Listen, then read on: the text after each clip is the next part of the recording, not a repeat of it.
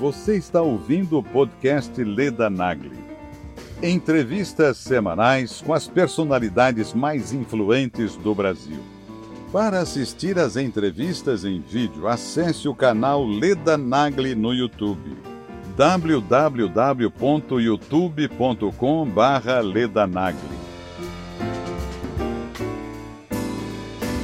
É um paciente que, enfim, ele, ele sobreviveu, né, a toda essa essa loucura. E aí ele me falou, doutor, é, tem uma coisa que me incomoda muito. Eu estou me sentindo um pária da sociedade. Porque as TVs, a mídia só fala daqueles que morreram. Eu estou vivo. Essa segunda cepa aí do, do vírus amazônico, né, o P1, é, se caracterizou muito por alterações cognitivas. Então, os pacientes relatam muito o que está descrito hoje como fog brain, ou seja, o cérebro enevoado, né? E o que, que é isso? O indivíduo ele tem uma certa dificuldade de foco, de concentração. Você sabe o que, que se assemelha é, o paciente que passou, a família do paciente que passou por um, uma situação de Covid? Se assemelha muito ao transtorno de estresse pós-traumático. Muito se fala hoje de gestantes, né? Vale Sim. a pena vacinar uma gestante? A resposta que eu te dou é: depende.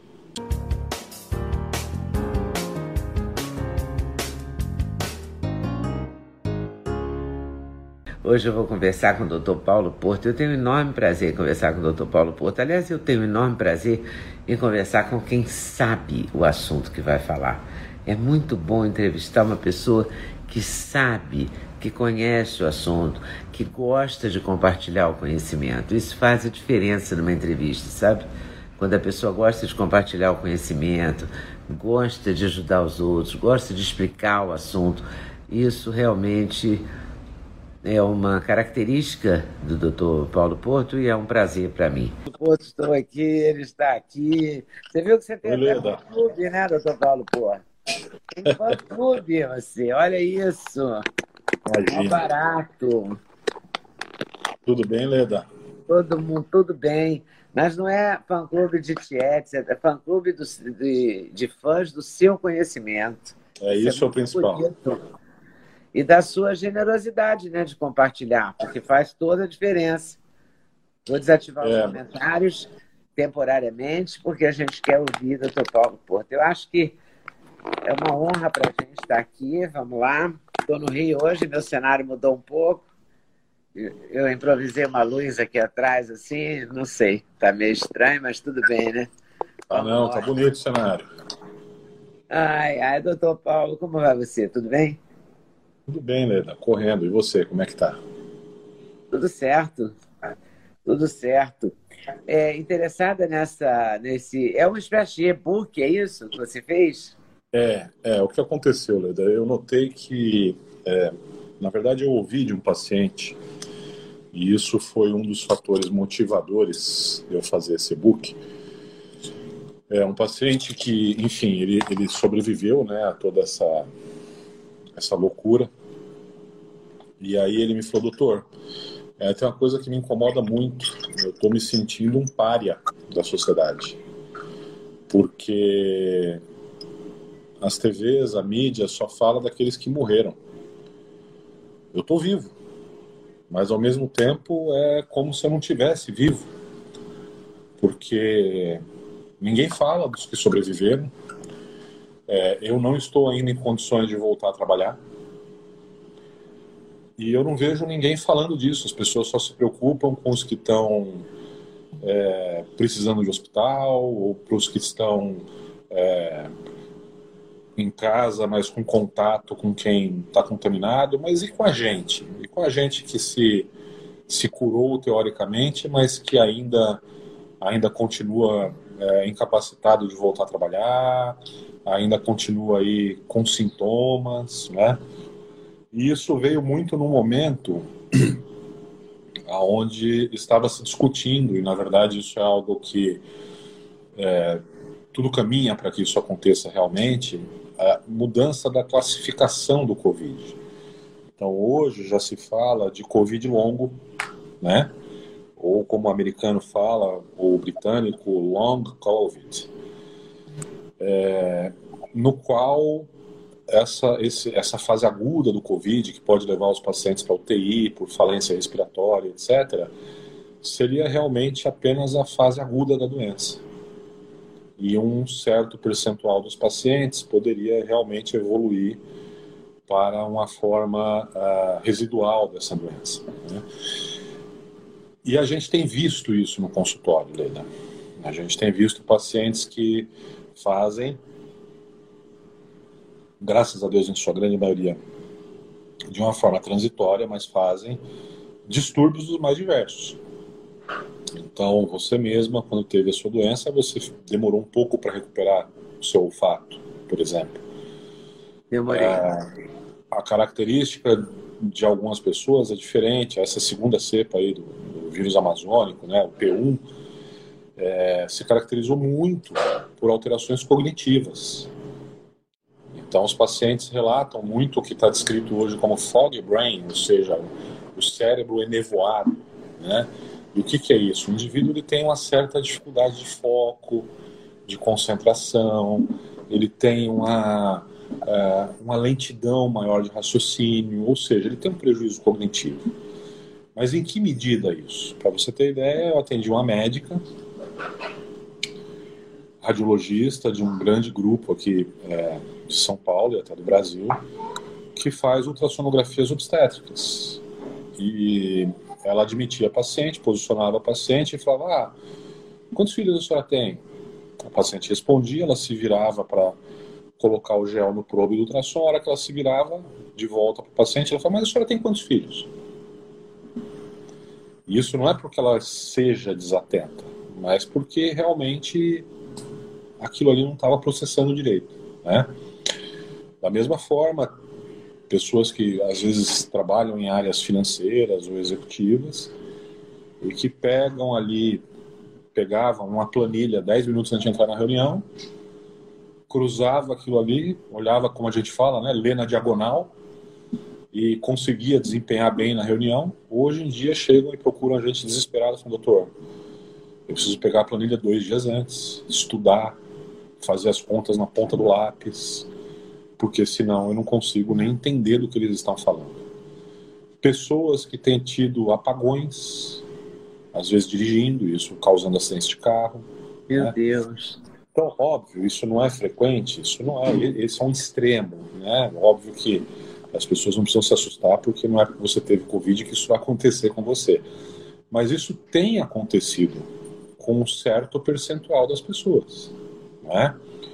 Queixas de queda de cabelo, queixas é, de uma sensação de prostração muito grande, queixas de falta de apetite, enfim, as mais diversas queixas, dor lombar, né? Então, a única queixa que eu não tenho é de falta de apetite, eu adoraria ter. Mas olha, dor lombar absurda. E agora eu estou no Rio, eu falei, não, no Rio meu colchão é melhor do que em São Paulo. Lá eu não vou ter dor, mentira. Continua. Com a mesma dor, intensa, intensa, intensa, intensa. Levo umas duas, duas horas e meia para conseguir andar ereta, como eu sempre andei. Pois é. Na Isso hora, é. Na hora que eu acordo até duas e meia depois, eu estou mal. Eu Isso.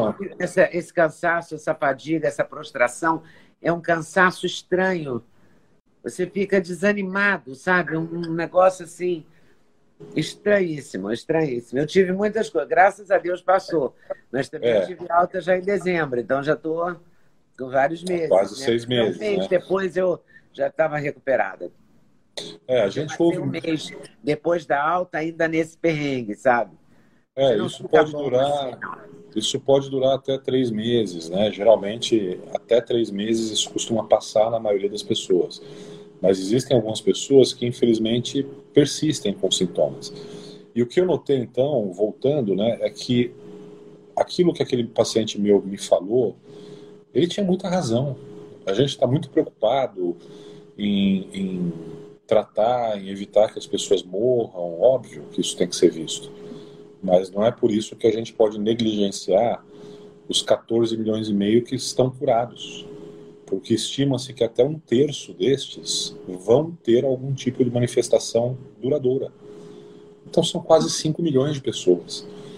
E aí o que é mais triste, né, Leda? É, é o que eu digo, eu acho que é, o que as nossas autoridades precisam se dar conta é que a gente não precisa focar só no, na fase aguda do Covid, porque o que está por vir em relação de consequências do Covid talvez seja pior. Pior por quê? Porque Meu nós Deus. já falamos aqui várias vezes. Existem pessoas que deixaram de fazer diagnóstico de câncer, né, porque tem medo de hospital, pessoas que deixaram de fazer seu acompanhamento cardiológico, uh, e nós vamos ter que lidar com um número ainda não determinado de indivíduos na idade produtiva, ou seja, da população economicamente ativa, que podem ter déficits cognitivos em graus variados que podem prejudicar sua capacidade de produzir riqueza. Muitos desses são funcionários são funcionários, são indivíduos que sustentam a sua família. Então veja que isso muda não só para o indivíduo, mas muda o seu contexto familiar, porque outro elemento da família vai ter que assumir essa função. E além do contexto familiar, isso tem impacto e efeitos na sociedade. Porque aquele indivíduo passa a produzir menos, a arrecadar menos imposto, isso reduz a receita do país, que por conseguinte vai investir menos em, em atividades essenciais. E muitas vezes esse indivíduo vai ter que ser apoiado, amparado por um, uma previdência, por exemplo, porque ele pode, num grau extremo, não conseguir voltar a trabalhar. Então, a reforma da previdência que acabou de acontecer, pode ser que daqui a pouco, se a gente injetar 5 milhões de uma vez, a gente não tenha fôlego suficiente, não é? E aí eu fui meio obcecado com isso e fui dar uma olhada em quais pacientes isso é mais frequente, não é?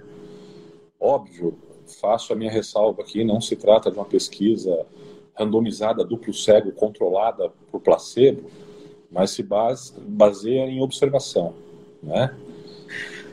É, pacientes que ficaram longo tempo hospitalizados em UTI, apresentam um índice maior, claro, né, é, de alterações persistentes pós-Covid, e, para surpresa de ninguém, aqueles que começaram a ser tratados tardiamente,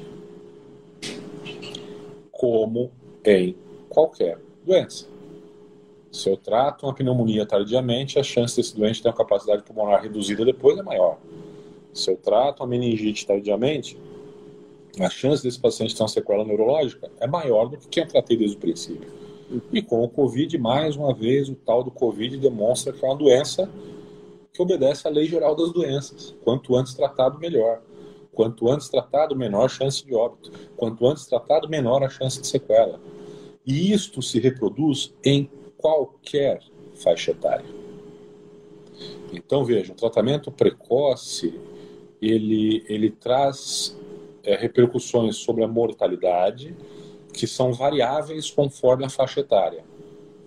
E é muito compreensível isso. Se eu deixar para tratar uma criança ou um adolescente com 10 dias de sintoma, eu, eu não vou aumentar tanto a letalidade do que se eu fizer a mesma coisa com uma pessoa de 80.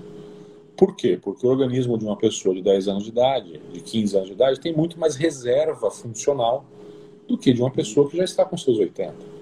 Né? Então, nesse aspecto, a, a, janela terapêutica, quando você entra com a medicação, ela muda a letalidade.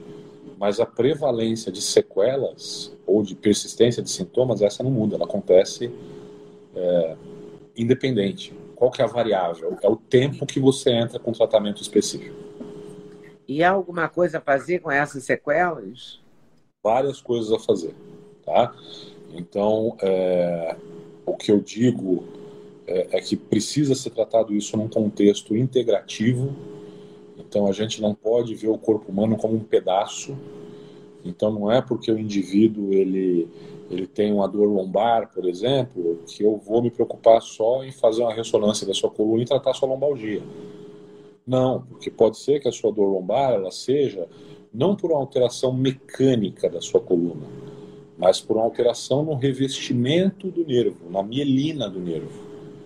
Então o nervo é como se fosse um fio elétrico e a mielina é como se fosse aquela capa ao redor do fio. Então pode ser que o seu problema não seja uma hernia de disco, mas seja um furinho na mielina que foi ocasionado pelo nervo, pelo, pelo Covid. E aí como é que a gente trata isso? Como é que a gente diagnostica isso? A gente tem exames específicos, a gente faz dosagens de oligoelementos, de vitaminas, de minerais, e muitas vezes a gente trata isso com anti-inflamatórios e com reposição daquilo que o Covid te fez perder vitamina E, vitamina D, gorduras essenciais, rebalanceio, rebalanceamento hormonal. E isso por si só tem a capacidade de alterar o seu limiar de percepção da dor e por aí vai, entende? Então é uma, é uma abordagem que ela precisa ser muito mais uh, ampla, mais sistêmica do que focal e segmentar. Por exemplo, ah, eu estou perdendo cabelo, o que será que é? Oh, meu Deus, eu vou usar um shampoo.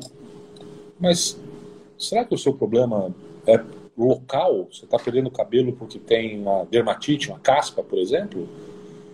Ou será que, na verdade, não? Você está perdendo porque você está com deficiências de vitamina, de, de elementos essenciais. Né? Então, esse é o primeiro ponto. Essa abordagem do paciente pós-Covid, ela precisa ser uma abordagem menos especializada e mais sistêmica, mais integrativa, como a gente chama.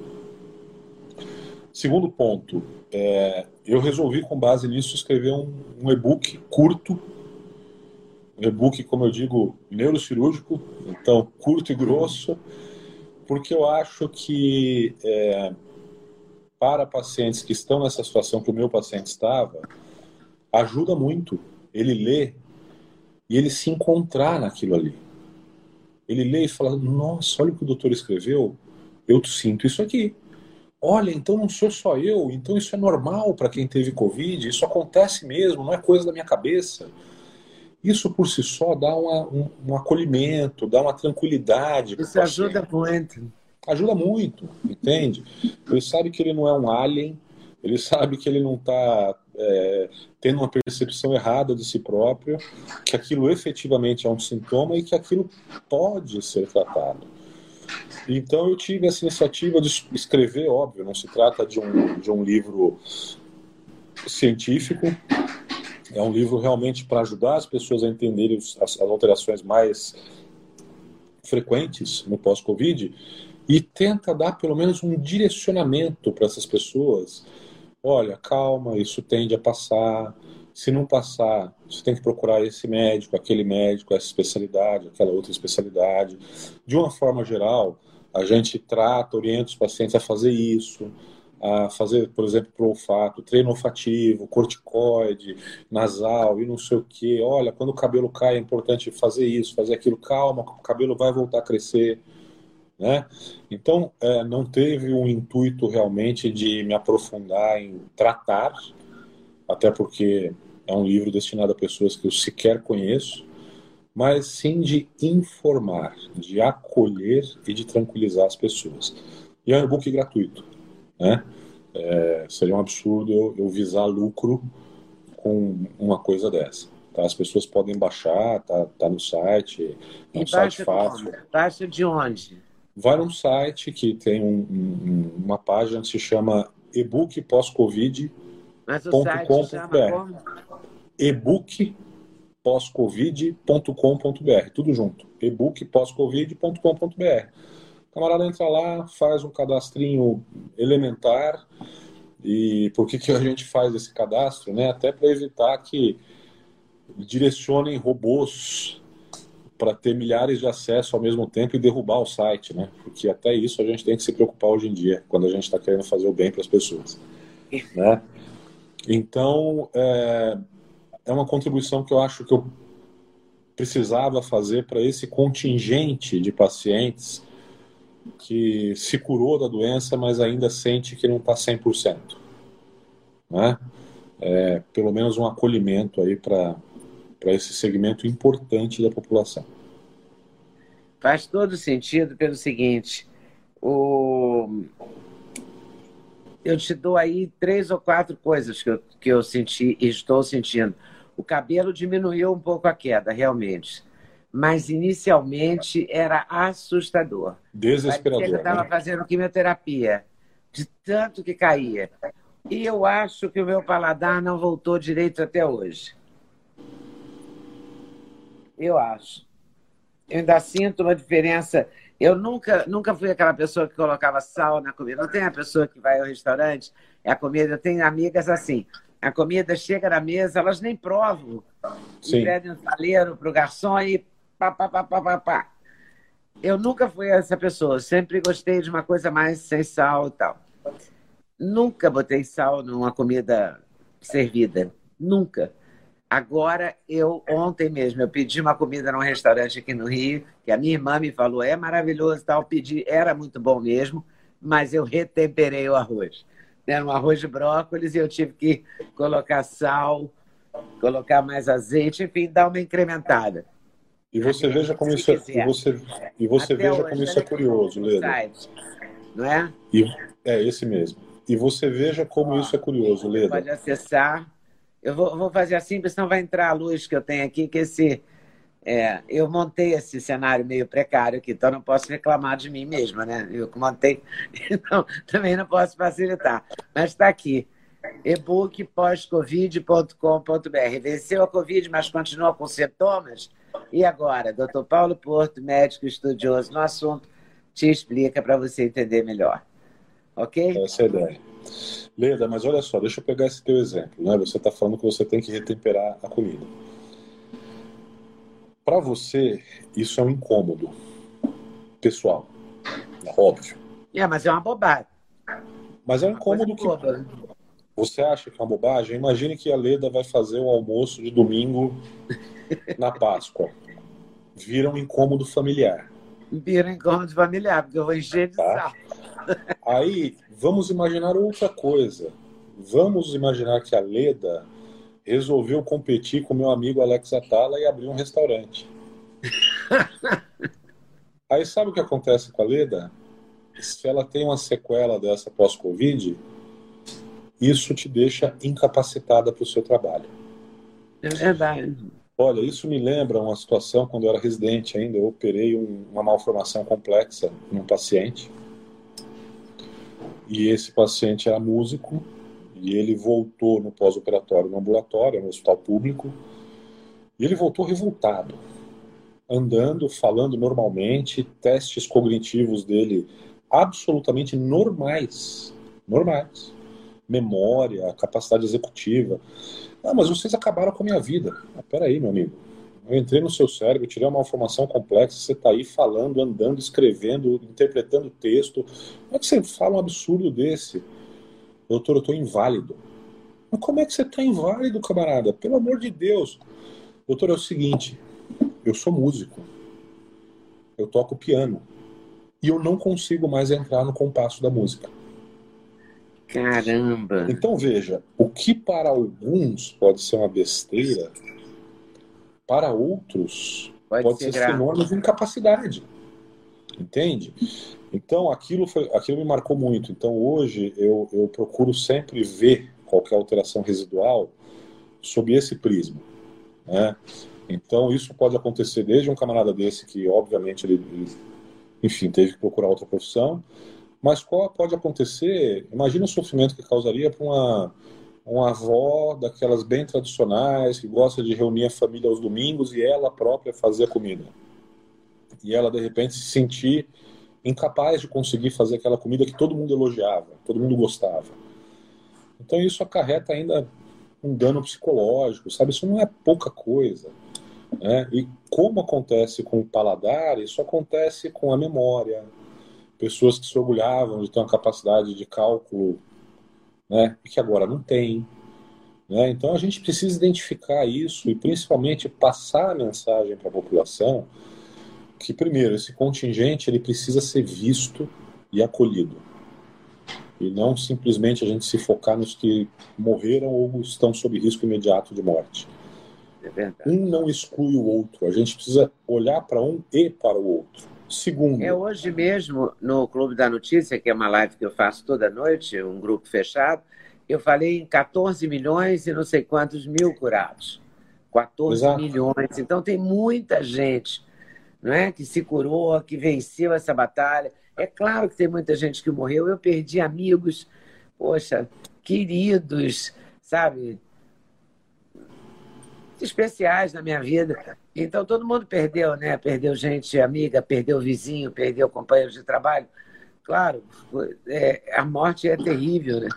Mas a, a cura também, muita gente se curou e muita gente ficou com sequelas e muita gente está muito abalado psicologicamente também.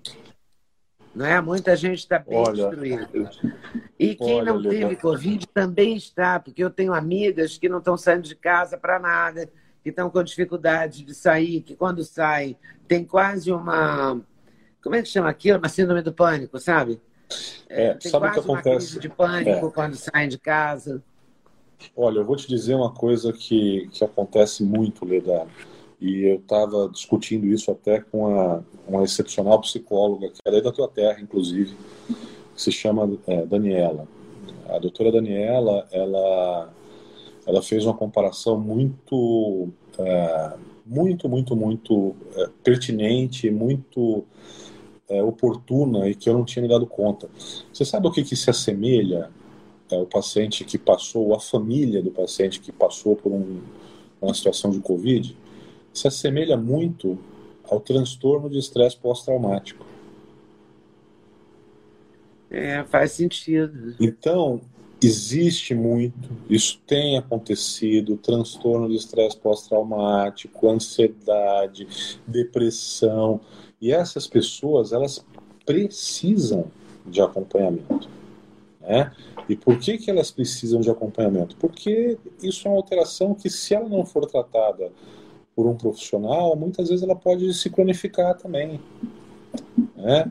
Então a gente vai ao longo do, do processo aí de, de é, conhecimento, que a gente vai conhecendo mais da pandemia, vai lidando com isso, a gente vai vendo e agregando profissionais, porque o tratamento, como eu disse no começo, ele tem que ser um tratamento integrativo, multidisciplinar.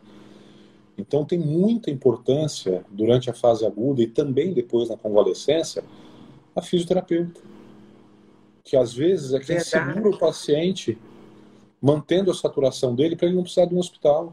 E depois é quem recupera esse paciente mais rápido para uma capacidade pulmonar que ele tinha previamente a doença.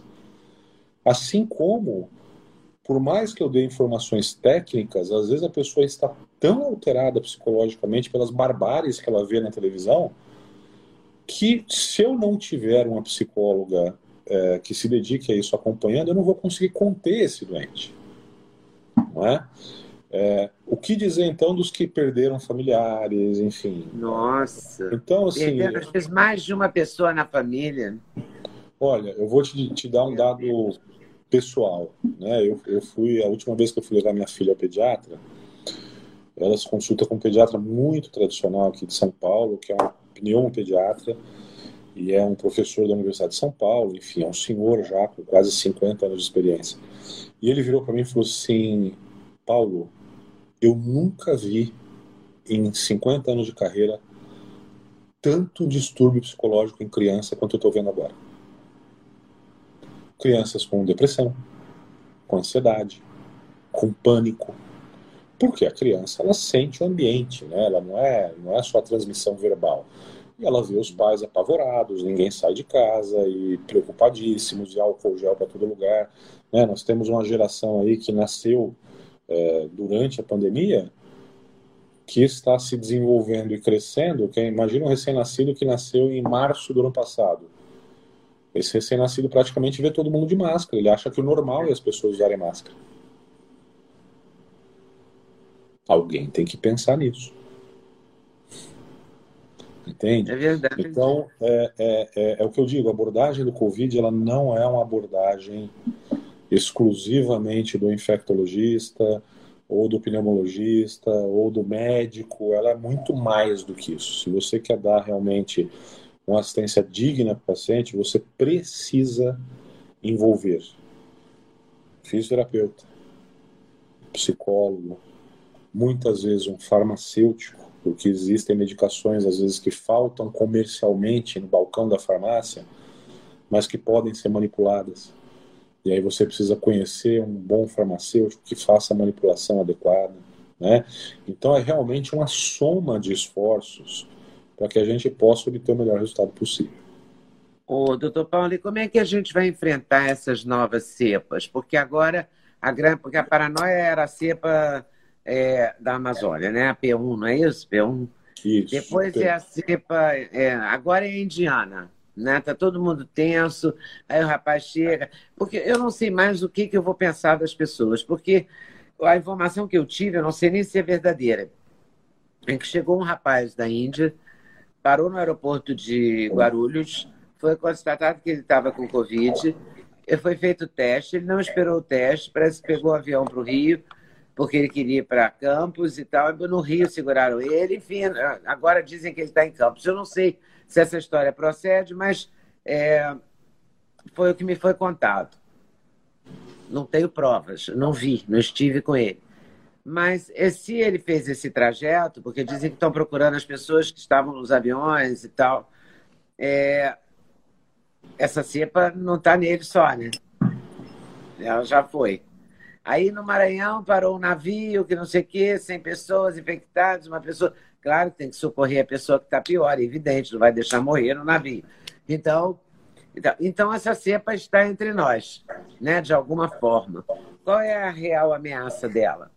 Olha, Leda, é, eu tenho ainda dados muito preliminares sobre essa cepa é, indiana, dados mais de é, colegas que eu tenho por conta do meu curso pós-graduação. A gente tem um grupo ativo até hoje. Eu tenho colegas de vários países, dentre eles da Índia. É, o que eles dizem é que é uma cepa que ela é muito mais transmissível semelhante ao que aconteceu com a nossa cepa amazônica aqui, porém com a letalidade mais baixa. Então, é uma cepa que ela teria uma facilidade maior de se propagar, mas com um risco de, de, de evolução para uma fase mais grave, de levar as pessoas ao óbito, menor do que as cepas é, que a gente teve que lidar, por exemplo, aqui, a amazônica ou ou a sul-africana, que foi uma coisa que também assustou muita gente. Tá? É, o que, que a gente tem visto na prática aqui, é, pelo menos em São Paulo? A gente tem visto um aumento do número de casos, né? Então, é, existe um, um aumento realmente de pessoas que são é, contaminadas e que testam positivo, mas até o momento de uma, de uma gravidade muito menor do que dois meses atrás, quando a gente teve o pico que levou ao fechamento de novo da cidade de São Paulo. Né? Então está aumentando devagarzinho, mas muito menos gravidade. Pacientes que respondem de uma forma é, mais rápida, mais é, suave ao tratamento que a gente costuma aplicar. Se é a cepa indiana ou não, eu não sei te dizer, tá? Por quê? Porque apesar dessa diferença de evolução clínica, para a gente ter certeza, a gente teria que fazer um negócio que se chama é, expressão genômica, que é um exame que poucos lugares aqui em São Paulo fazem e custa mais de R$ 1.500. Então, você onerar um paciente com isso só para matar a sua curiosidade, é, eu acho que não, não, tem muito cabimento. Entendeu? Então, o que eu acho, assim, o que eu posso dizer para quem está nos assistindo é isso. Olha, até agora eu não tenho indícios de que seja uma uma cepa muito mais grave, não sei o quê, com risco maior, risco de morte, não sei o quê. Veja, quantas vezes nós ouvimos isso? Né? Ah, porque a cepa é, britânica vai matar todo mundo. Passou. Ah, porque a cepa sul-africana vai chegar aqui no Brasil, vai devastar o Brasil. Passou. Então, é, como dizia minha vovozinha, a cada dia basta o seu próprio mal. Então não vamos sofrer antecipadamente. Pessoal, aqui no Brasil, nem o peru de Natal mais morre de véspera. Então, vamos devagar, vamos levando as coisas. É, todas as indicações que a gente tem até o momento são indicações de que é uma cepa mais transmissível, mas que continua respondendo às manobras terapêuticas que a gente costuma utilizar. Né? Então eu não vejo razão para para esse pânico, para desespero. Tentaram espalhar aí da história de que, olha, é, a cepa indiana, depois que ela passa, dá um fungo negro que come o nariz das pessoas. Meu Deus do céu! Cristo do céu! Vamos parar com o terrorismo, pessoal. Vamos parar com o terrorismo, vamos parar de fazer as pessoas, sabe, é, é, terem medo, que as coisas não, não se resolvem desse jeito. Mas eu hoje fiquei assustada com uma notícia que eu vi na TV, é, na TV de notícias, dizendo ah. que em 17 estados e no Distrito Federal há um aumento de casos nas UTIs. Sim. Você tem alguma informação sobre isso? Olha, o que eu acho, Leda, é que assim, é... se você se lembrar, lá atrás a gente falava que existe um, um estudo muito bom de um cientista brasileiro, que é um psicólogo, professor e, e um matemático brilhante, que ele dizia que o lockdown, na verdade, ele depois de 14 dias, 15 dias, ele piora os índices. Lembra que a gente comentou isso até? Lembro. Quem ele era mesmo cientista? Bruno Campelo. O Bruno fez esse, esse estudo e ele mostrou que existe um padrão quando você coloca esses dados num gráfico, que se repetiu aqui no Brasil, se repetiu em Manaus, se repetiu em Nova York, né? Então eu acho que o que nós estamos tendo agora é um misto das coisas. Então você tem um pouco da saída do lockdown, que as pessoas é, passaram a conviver juntas, né, junto com a cepa, que ela era muito mais transmissível. Então Antigamente você tinha, no ano passado, uma cepa que se as pessoas se trancavam em casa, na casa moravam cinco pessoas, uma ou duas pegavam. Hoje em dia você tranca as pessoas em casa, se uma delas está contaminada, todas se contaminam. Porque aumentou a transmissibilidade, aumentou a virulência. Né? Então acho que você tem uma mistura disso tudo. Tá? É, além disso, aumentou a ocupação, e eu volto a dizer uma coisa que a gente também já conversou aumentou a ocupação em, em, em, relação a qual número de leitos? Porque o que a gente viu foram hospitais de campanha serem fechados, leitos de UTI serem desativados. Então, dizer que aumentou a ocupação de um UTI de 30 leitos é diferente de dizer que aumentou a ocupação de um UTI de 100 leitos. Uhum. É? Eu não vejo. Pelo... Né? Exato. Tudo é proporção. Exato. Então eu não vejo, para ser bem honesto com você, é, aqui em São Paulo, pelo menos, é, hospitais com falta de vaga de UTI. Tá? É, aí vão falar, não, mas o que, o que livrou as UTIs de São Paulo, na verdade, foi o lockdown. Não, não foi o lockdown. O que livrou as UTIs de São Paulo foi simplesmente o natural de evolução uma pandemia. Então, o vírus ele tem o seu ciclo natural. Ele tem um pico, a hora que diminui o número de vulneráveis a contrair aquela doença, naturalmente ela começa a cair. Então, é o que a gente tem visto acontecer ciclo após ciclo, surto após surto. Bom, hoje ah, eu fui fazer um exame de sangue de, de controle normal, no, nada a ver com Covid, não. Controle de colesterol, uhum. essas coisas, vitaminas e bababá. E a moça que veio fazer o exame na minha casa, colher o exame, né, que chama, colher o exame, ela me disse, ah, eu estou vacinada, jovem, ela, muito simpática, muito competente, porque não senti nem um furinho da agulha, nada. Ela me disse assim, eu tomei a primeira dose da Oxford e a segunda dose da AstraZeneca. É a mesma coisa? É a mesma vacina? Exatamente a mesma vacina. Eu já fiquei apavorada, já falei, ai meu é. Deus, eu já confundi tudo agora, né? Porque é, hoje eu li também uma pesquisa que a Moderna disse que pode vacinar de 12 a 18 anos, que fez uma pesquisa com 3 mil jovens e que ela pode dar vacina para 12 a 18 anos e ninguém, tranquila, lá testou 3 mil pessoas e ninguém foi infectado. A gente fica vendo todas essas informações e fica na maior confusão, né? É. Existe realmente uma vacina muito melhor que a outra? Uma Não. é muito pior que a outra? Como é que é isso? Olha, Leda, primeiro, Oxford e AstraZeneca são a mesma coisa, tá? Porque Oxford é o nome do consórcio que se formou, liderado pela Universidade de Oxford, e a AstraZeneca é o nome de um laboratório farmacêutico que ficou encarregado de produzir a, a vacina. Vacina de Oxford. É.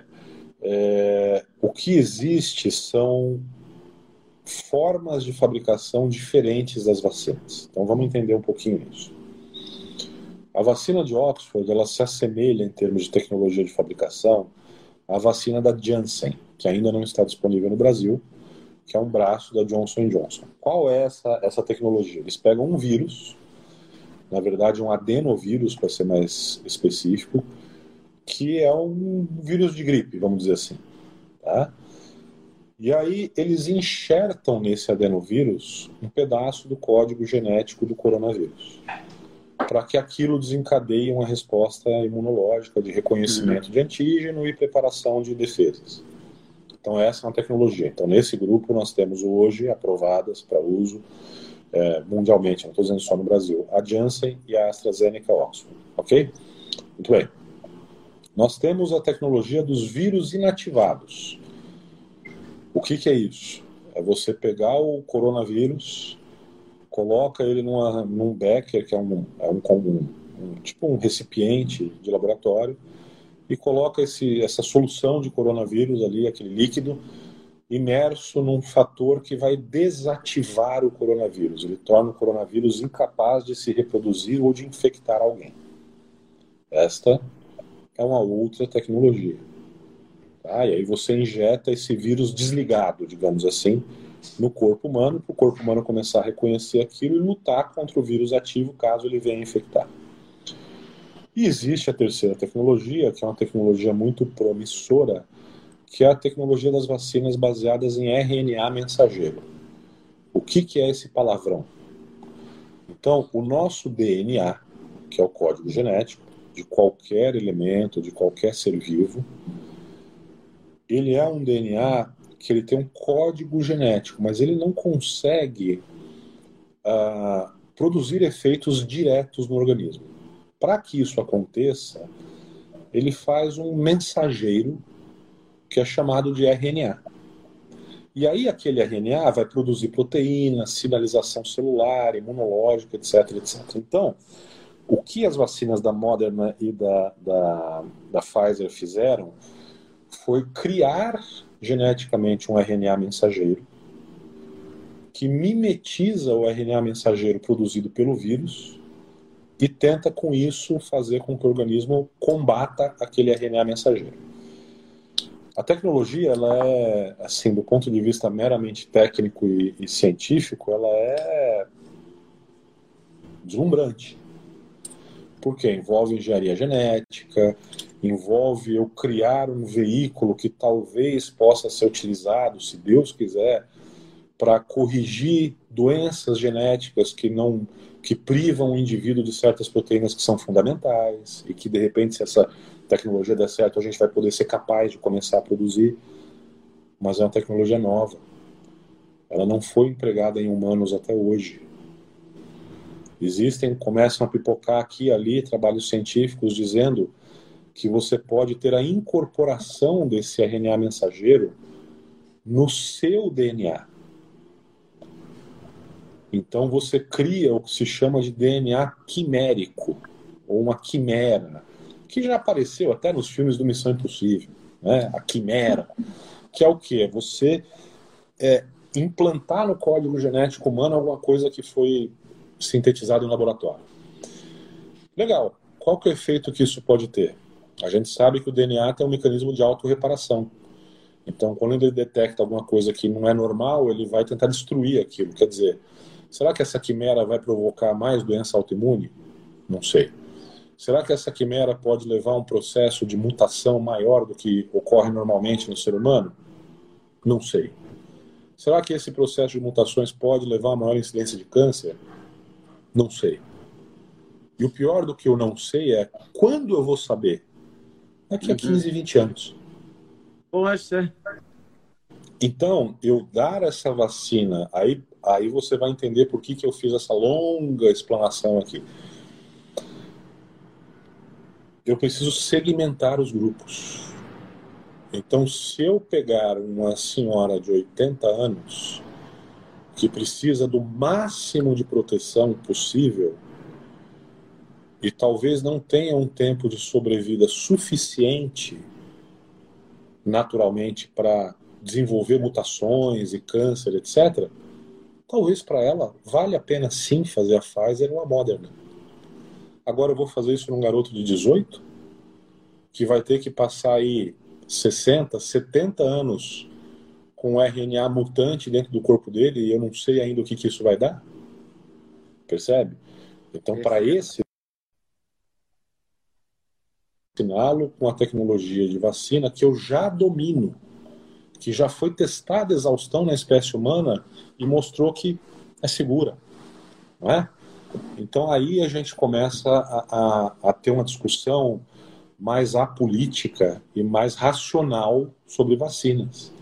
Ah, não, olha, realmente aqui eu acho que, olha, para sua característica, como você é um cara jovem, não sei o que, vale mais a pena tomar uma vacina de é, é, vetor viral, como é a, a, Oxford, como é a Janssen. Ah, olha, para você que tem está num país de, sei lá, é, menos acesso, que você só tem acesso à, à vacina é, de vírus inativado, como é o Coronavac, talvez valha a pena sim você tomar é, o Coronavac, porque alguma proteção é melhor do que proteção nenhuma. Né? Então você precisa analisar essa série de fatores. Né? Muito se fala hoje de gestantes. Né? Vale Sim. a pena vacinar uma gestante? A resposta que eu te dou é: depende. Poxa. Por que depende? Mas tem casos de crianças que nasceram eh, protegidas já contra o coronavírus é, mas... porque a mãe tomou a vacina. Não, mas isso é uma falácia, Leda. Isso é uma falácia. O sistema é. imunológico de um recém-nascido ele é um sistema imunológico, por definição, incompetente. Tanto é que a razão pela qual se estimula o aleitamento materno é porque você, no aleitamento materno, passa anticorpos para o bebê. Então você garante a proteção do seu bebê durante aqueles primeiros meses onde o sistema imunológico dele ainda não produz imunidade. Tá? Então, tá. o que, o que se pensa em termos de, de gestação é o seguinte: qual que é a racional? As vacinas foram testadas em gestantes? Não. Ponto. Isso está escrito na bula das vacinas. Uh, existem dados que levam alguns professores brasileiros a inferir, ou seja, a supor que as vacinas sejam seguras. Legal. Respeito. Vamos voltar à fisiologia básica. O que é o estado de gravidez para a mulher? É um estado onde a mulher, durante nove meses, ela tolera o crescimento de um ser dentro de si, cuja metade de seu código genético é estranho a ela. Você, quando Duda estava aí dentro, você carregou por nove meses metade de um código genético que o seu sistema imunológico ficava gritando: Ei, isso não é meu. Vamos atacar, vamos atacar porque isso não é meu. Por quê? Porque era do pai. Uhum. Isso é fisiológico. Mas Deus é tão sábio que ele faz com que uma série de alterações ocorra durante a gestação para que o sistema imunológico da mulher gestante ele seja mais tolerante com corpos estranhos, digamos assim, que não sejam self, que não sejam próprios. Como é que o que, que a vacina se baseia? A vacina se baseia em estimular o sistema imunológico a atacar qualquer corpo que seja estranho a si. Então, por aí, eu já criei uma incoerência. Então, é. para que eu faça a vacinação não gestante, eu preciso ter segurança que o estímulo que esta vacina vai provocar ele é suficiente para produzir imunidade, mas insuficiente para provocar uma, uma reação contra o próprio feto. Porque é senão, ter que certeza? Estudando. Porque senão, o que, que em última análise eu posso produzir? Aborto. Tá? Isso tudo aqui eu estou no campo da teoria. Eu não estou falando de nenhuma vacina especificamente. Mas aí você, você vê já, doutor Paulo, então o senhor está dizendo que vacinar grávida é proscrito, que não deve ser feito ninguém? Não. Sabe por que não? Veja duas situações totalmente diferentes. Eu tenho a dona Maria que está grávida do seu primeiro filho. E ela está se pelando de medo porque morreram três pessoas da família dela de corona. Então ela está muito nervosa com isso. Quando a gente fica muito nervoso, o que, que a gente faz? A gente sobe os níveis de adrenalina no corpo. Quando a gente sobe os níveis de adrenalina no corpo, o que, que a gente faz? Vasoconstrição. Reação aguda ao estresse. A vasoconstrição faz o quê? Isquemia placentária. Ai. Que pode provocar diversos distúrbios, inclusive o aborto. Então, talvez para essa dona Maria seja mais arriscado eu deixá-la num grau elevado de estresse do que eu vaciná-la. Ah, não, eu tenho a dona Joana. Tá tranquila, tem certeza que não vai pegar Covid, não se expõe, se cuida, não passou por nenhum evento traumático. É uma pessoa que sabe é, interpretar as coisas, que leu, que sabe que a vacina tem seu lado bom, mas que neste momento para gestantes ainda não foi testada. E ela está tranquila com não tomar a vacina nesse momento. Eu não tenho estado de estresse permanente dela. Talvez para essa gestante seja uma opção razoável não ser vacinada. Até porque estamos falando de uma doença que tem tratamento e não de uma doença que é intratável, incurável. Tá?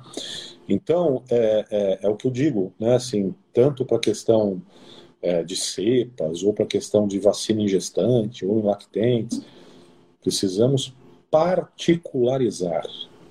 É por isto que não existe kit isso, kit aquilo, a vacina isso é um lixo. É pouquinho. É um lixo para quem? Pode ser que para mim, que tenha cinco vacinas à disposição, seja um lixo. E para o seu Zé das Couves, que é aquela ou é aquela, seja a salvação. Então a gente tem que individualizar bem as coisas. Né? Individualizar as coisas, mas ao mesmo tempo, a hora que se chega para atender o indivíduo, não vê-lo como um pedacinho, mas vê-lo de uma forma integral.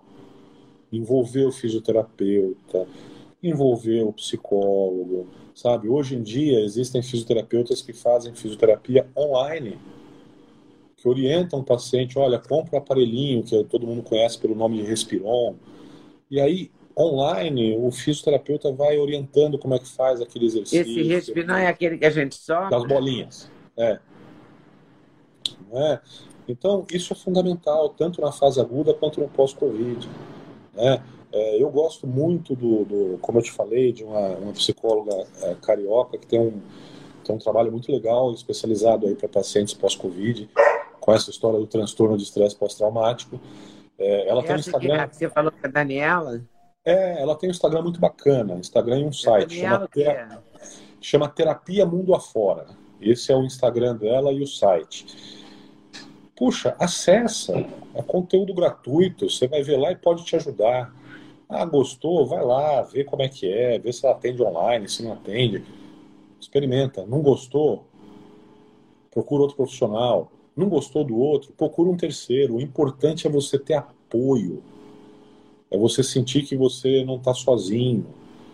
É, é, o teu médico ele não pode simplesmente virar para você e falar assim, olha, vai aí tomar uma dipirona e vai para casa. Isso não é ser médico. Ser médico é você estar tá ali, é você ficar em cima do teu paciente, você dar atenção ao seu paciente.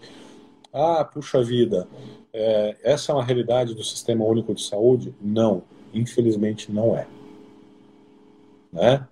E infelizmente nós sabemos de iniciativas que, que houve é, no sul do país, em Curitiba, por exemplo, em outras cidades do interior do Paraná, onde médicos tentaram fazer isso voluntariamente para doentes do SUS e foram é, ameaçados com prisão, com, enfim, com inúmeras medidas aí não republicanas, digamos assim. Mas não é por isso que a gente vai deixar de falar o que, que é o correto o que, que é o ideal. né, de ser feito.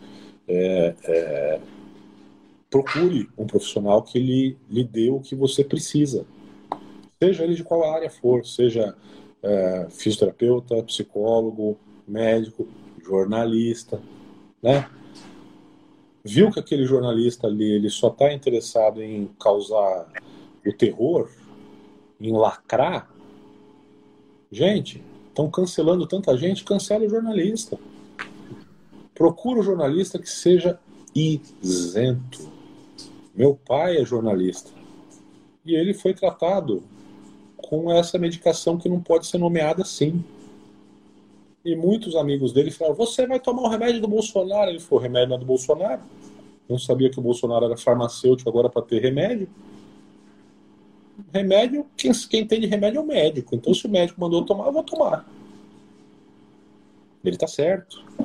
E é dele a frase que eu ouvi: olha, é, a imprensa ela tem que ser como uma janela. Você tem que descrever o que está acontecendo ali. Você não pode assumir uma linha e defender aquela linha, a não ser que seja um editorial, a não ser que seja uma, uma, uma revista corporativa, que seja esse o intuito. Né? Então eu, eu, eu digo muito isso: você precisa se informar, procure jornalistas isentos, não precisa ser um jornalista de direita nem de esquerda. Né? É, é, eu vejo, Leda, até porque eu conheço a tua trajetória, por exemplo, há muito tempo, eu acompanho você desde de novinho, e eu sempre vi você dando a notícia, quer você gostasse ou não. Sempre vi meu pai fazer a mesma coisa. Meu pai tinha as convicções dele, e ainda tem, mas o jornalista transcrevia para o papel, na época do jornal impresso, o que era visto, e as pessoas que concluíssem. E eu procuro trazer isso para a minha prática. Eu tive na TV Globo um diretor muito talentoso chamado Borjalo, que era um caricaturista também, era muito, era brilhante mesmo. E ele dizia: não se pode culpar a janela pela paisagem. Exato. Olha que frase fantástica. Então é isso. Não se não... pode culpar a janela pela paisagem. E isso não tem como Mas ser mais verdadeiro. Muito que aprender sobre essa doença ainda, né, doutor Paulo? Leda, eu acho muito que isso é fundamental. Tá? Assim, você me deu uma frase que eu vou guardar e agora eu vou te dar uma frase para você guardar. Tá. É, eu ouvi de um professor meu: a medicina é a ciência das verdades transitórias. Então, o que hoje é verdade, amanhã pode não ser. Quer que eu te prove? A Sociedade Brasileira de Infectologia dizia que não podia dar corticoide para paciente com Covid. Pouco tempo depois, pelo amor de Deus, deem corticoide para pacientes com Covid. A OMS dizia: isso não é uma pandemia. Depois, isso é uma pandemia. Não usem máscara. Usem máscara. Não há transmissão interhumanos. Olha, se transmite interhumanos. É? A então, medicina é uma ciência de verdades transitórias. Quer ir para o cotidiano? Quantas vezes você já ouviu? O ovo faz bem, o ovo faz mal. Não tome vinho. Olha, um cálice de vinho todo dia faz bem para o coração não é? Então por aí você vê que essa, essa briga ridícula de que, ai, porque o remédio de piolho não. Gente, pelo amor de Deus, nós estamos numa emergência, numa guerra. A gente tem que usar tudo. É vacina? É. É remédio de piolho? É também. É máscara? É. É álcool gel? É também. É tudo que a gente tiver que ajude. Ah, mas isso ajuda 1%. Não interessa. De 1% em 1%, a gente chega ao 100. Não é? Né? Não é? É. Temos é que nos cuidar, né, doutor? Eu te agradeço imensamente. Muito obrigada, obrigada mesmo, sempre. E quando eu anunciei que ia fazer a live, o pessoal ficou eufórico aí, me mandando mensagem, adorando a possibilidade de te ouvir. Eu fico muito orgulhosa que você tenha me dado esse tempo. Muito obrigada pelas informações por compartilhar, por ser generoso bastante. Eu quero reforçar que é ebookpós-covid.com.br. É, Leda, e eu fiz também, tem outra iniciativa, rapidinho. Muitas pessoas têm a mesma dúvida, tá? Então, o que, que eu comecei a fazer? Eu disponibilizei um, um, número de telefone, depois vocês podem ir na minha bio no Instagram, que é arroba ppmelo, tem lá um número de telefone e o que, que eu estou incentivando as pessoas a fazerem? gravem um vídeo curto de até um minuto e mandem para esse número de telefone, que na medida do possível eu vou gravar uma resposta e posto ambos no meu canal do YouTube, porque muitas vezes a dúvida de uma pessoa ela pode servir centenas, milhares de pessoas que têm a mesma dúvida. E tá ali, tá arquivado é no YouTube. Então, gravem, a gente, eu vou responder na medida do possível. Paulo Como Porto é de Melo. Paulo Porto. Paulo, Paulo Porto, Porto, de Melo. Isso. Paulo Porto de Melo. É isso. E aí vai ter uma série, já tem algumas dúvidas. Um L só, por favor. Tá bom. Muito obrigada, doutor Paulo. Obrigado você, Leda. Próxima. Ótima noite. Um prazer, como sempre. Tchau. Um prazer também para mim. Tchau. Obrigada.